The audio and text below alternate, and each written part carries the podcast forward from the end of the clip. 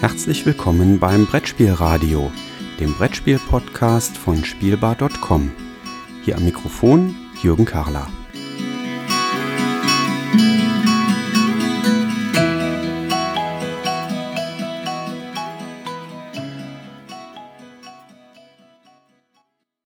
Heute geht es um Rapparappas. Die gilt es nämlich für die Spielerunde aus einem uns unbekannten Labyrinth zu retten.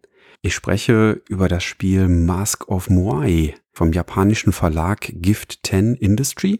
Das ist ein Spiel für zwei bis sechs Spieler, dauert circa 30 Minuten. Unsere Erfahrung ist, dass das auch manchmal durchaus schneller gehen kann und ist für Spieler ab zehn Jahren aufwärts empfohlen.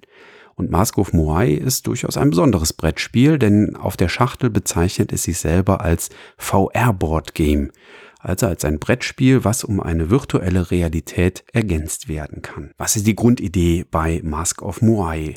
Die Grundidee ist, dass wir Spieler gemeinsam, es handelt sich also um ein kooperatives Spiel, versuchen, ein Labyrinth zu rekonstruieren. In diesem Labyrinth finden wir Spielfiguren, das sind die schon genannten Rapparappas, und diese gilt es in diesem Labyrinth zu entdecken und nachher zu befreien. Was tun wir Spieler in unserem Spielzug? In unserem Spielzug erkundet jeder Spieler zunächst einmal zwei Räume. Und das funktioniert dann reihum. Das heißt, jeder ist mal an der Reihe, einen Raum zu erkunden. Wie funktioniert das Erkunden?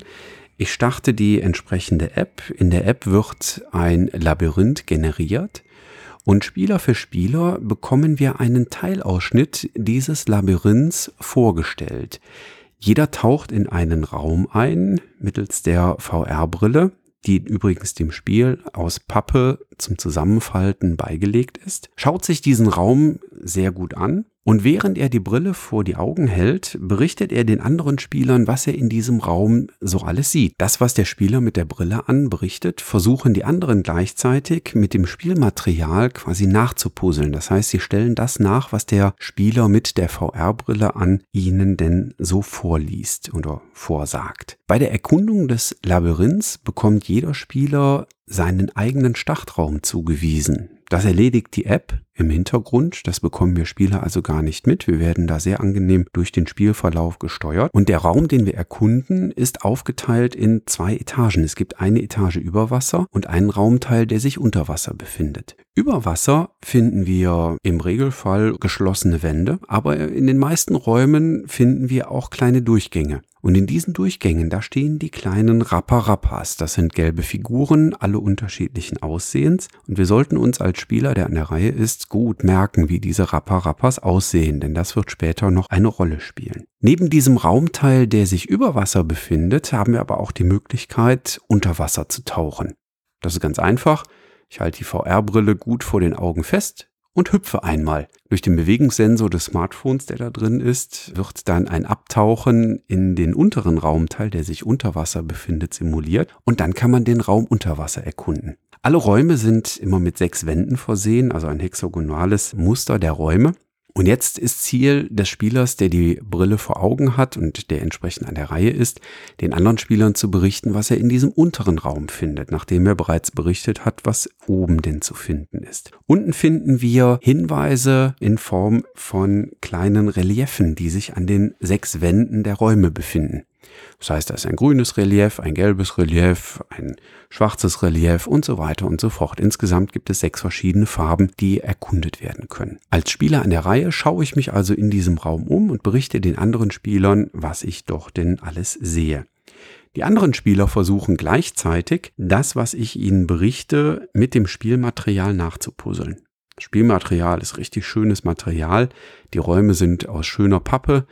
Die Räume, die über Wasser sind, sind sogar ein bisschen als 3D-Teile aufgebaut. Und das macht schon richtig Spaß, mit diesen Pappteilen und den dazugehörigen Holzteilen diese Räume nachzupuzzeln. Das Ganze geschieht unter Zeitdruck. Das heißt, der Spieler, der in der Reihe ist, hat nur eine bestimmte Anzahl von Sekunden Zeit um den anderen die Beschreibung des Raumes zu liefern.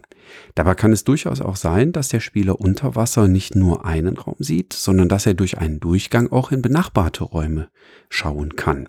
Auch da ist es ganz wichtig, den anderen zu erläutern, was denn in den anderen Räumen zu sehen ist. Nochmal zur Erinnerung, an jeder Raumwand ist eine unterschiedlich farbige Säule zu entdecken, ein Relief mit einem Gesicht drauf. Die Form des Gesichts spielt übrigens in einer möglichen Erweiterung, die man in der Schachtel auch schon direkt findet, eine Rolle und die man zum Spielen hinzunehmen kann. Wenn die Zeit abgelaufen ist, kann der Spieler, der an der Reihe war, die Brille wieder abnehmen und kann jetzt überprüfen, ob er das, was er den anderen gesagt hat, auch tatsächlich mit dem Spielmaterial nachgepuzzelt auf dem Tisch wiederfindet. Und wir sprechen hier von einem Spiel von einem asiatischen Verlag. Jetzt kommt noch ein kleiner kommunikativer Kniff da rein. Ihr erinnert euch an die Rapparappas, die vorhin genannt waren und die man über Wasser in den einzelnen Räumen sehen kann. Diese Rapparappas gilt es jetzt tatsächlich nachzukneten. Keine Angst, das steht nicht im Fokus des Spiels, also wer kein Knetmeister ist, muss da keine Bange haben. Es kommt nur darauf an, dass man die Rapparappas voneinander unterscheiden kann. Das heißt, man sollte sich gut merken, welchen Rapparappa man gesehen hat. Und wenn man dann fertig ist mit dem Erkunden des Raumes, dann knetet man diesen Rapparappa nach. Also macht einen kleinen Knubbel mit einer Antenne und zwei Armen und vier Füßen oder äh, einen kleinen Knubbel mit sechs Antennen und einem Arm. Und man sollte sich merken, in welche Richtung der Rappa Rappa geschaut hat. Also habe ich ihm ins Gesicht geschaut oder konnte ich ihm von hinten auf den Popo gucken. Diese ganzen Informationen bilden dann zusammen das, was in dem ersten Raum erkundet werden konnte. Das heißt, jetzt findet sich auf dem Tisch ein kleines sechseckiges Teil, gegebenenfalls ergänzt um Gänge, die man über Wasser gesehen hat, wo dann die Rapparappas drin stehen und unter Wasser eben verschiedenfarbigen Wänden ausgestattet. Dann ist der nächste Spieler an der Reihe und erkundet einen weiteren Raum. Dieser weitere Raum ist zunächst einmal auf unbekannte Weise mit dem ersten Raum verknüpft. Die müssen nicht unmittelbar aneinander liegen, aber im späteren Verlauf, wenn man dann sechs Räume erkunden durfte, stellt man tatsächlich fest, dass man die Räume zusammenpuzzeln kann und daran liegt dann der kooperative Reiz des Spiels, so dass wir insgesamt ein Labyrinth darüber zusammenstellen können. Das machen wir insgesamt über vier oder sechs Räume, je nach Schwierigkeitsgrad. Und am Ende versuchen wir diese Räume eben entsprechend zusammenzupuzzeln. Es kann auch durchaus sein, dass sich Räume mal überlappen, dass also ein Spieler in einen Raum reinschauen konnte, in dem ein anderer Spieler entdeckt hat. Und dann stellt man fest, oh, die passen ja genau deckungsgleich übereinander. Und dann kann man entsprechend das Labyrinth am Ende zusammenpuzzeln. Wenn man das geschafft hat, dann kann man in der App die Rettung der Rapparappas anstoßen. Das bedeutet, jetzt geht es um die Lösung des jeweiligen Rätsels und die, den Aufbau des Labyrinths, den man ja erkunden sollte. Was passiert da? Die einzelnen Rapparappas werden dann in der App, die kann jetzt dann zentral auf den Tisch gelegt werden, sodass alle einen guten Blick drauf haben. In der App werden jetzt die einzelnen Rapparappas eingeblendet und es gibt Anweisungen, wie die Rapparappas sich durch das Labyrinth bewegen.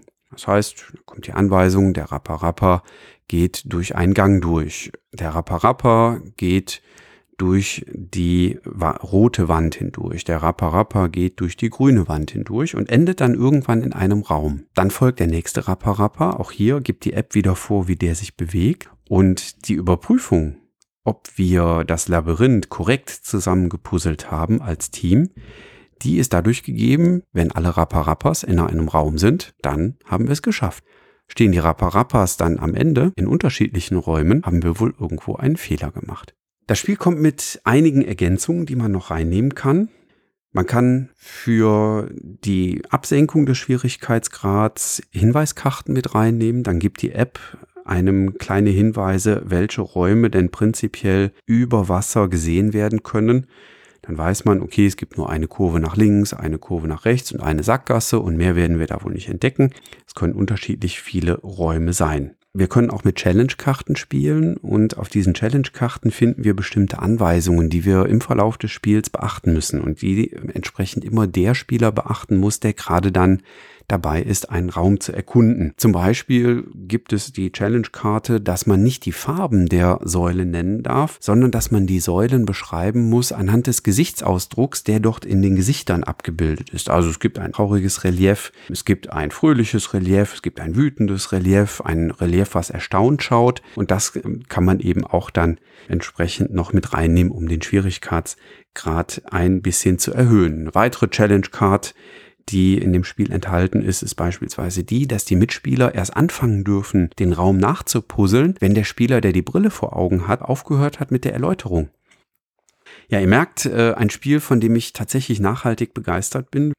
Insofern kann das Fazit zu dem Spiel auch tatsächlich nur positiver Natur sein. Ich habe tatsächlich in durchweg allen Spielrunden, in denen ich unterwegs bin, sehr positive Erfahrungen mit dem Spiel gemacht.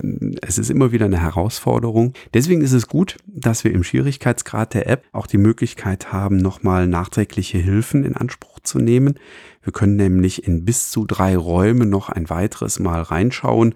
Das allerdings dann mit einem deutlich reduzierten Zeitlimit. Das heißt, da haben wir nicht nochmal die volle Zeit zur Verfügung, um ein zweites Mal einen Raum zu erkunden. Aber das ist eben auch möglich, so dass, wenn man sich dann doch irgendwo unsicher ist beim Puzzeln und am Ende das Labyrinth nicht mehr ganz zusammenbekommt, noch Möglichkeiten hat, quasi äh, nochmal einen eigenen Fehler auszumerzen oder sich nochmal wirklich abzusichern, sah der Raum tatsächlich genauso aus, wie wir den hier zusammengepuzzelt haben. Ja, Schlussfazit. Ein wirklich empfehlenswertes Spiel. Nochmal die Rahmendaten. Mask of Moai. Der Verlag ist Gift 10 Industry. Der Autor ist Takashi Hamada. Für zwei bis sechs Spieler. Wir haben auch schon alle Spielerzahlen ausprobiert. Wirklich empfehlenswert, egal mit wie vielen Spielern man ist. Spieldauer 30 Minuten und empfohlen ab circa zehn Jahren. Dann bleibt noch ein letztes zu erwähnen, nämlich es steht noch offen ein herzlicher Gruß an einen Nachbar-Podcast, nämlich an die Bretterwisser. Die haben gerade ihre 100. Folge hinter sich gebracht. Insofern an dieser Stelle hier aus meinem Podcast heraus herzliche Gratulation zu den 100 Folgen, die er über die vergangenen vier Jahre publiziert hat. Viele Grüße, macht weiter so. Ich freue mich, euch auch weiterhin hören zu können, auch wenn euer Podcast im Regelfall viel zu lang ist. Bis dahin, tschüss.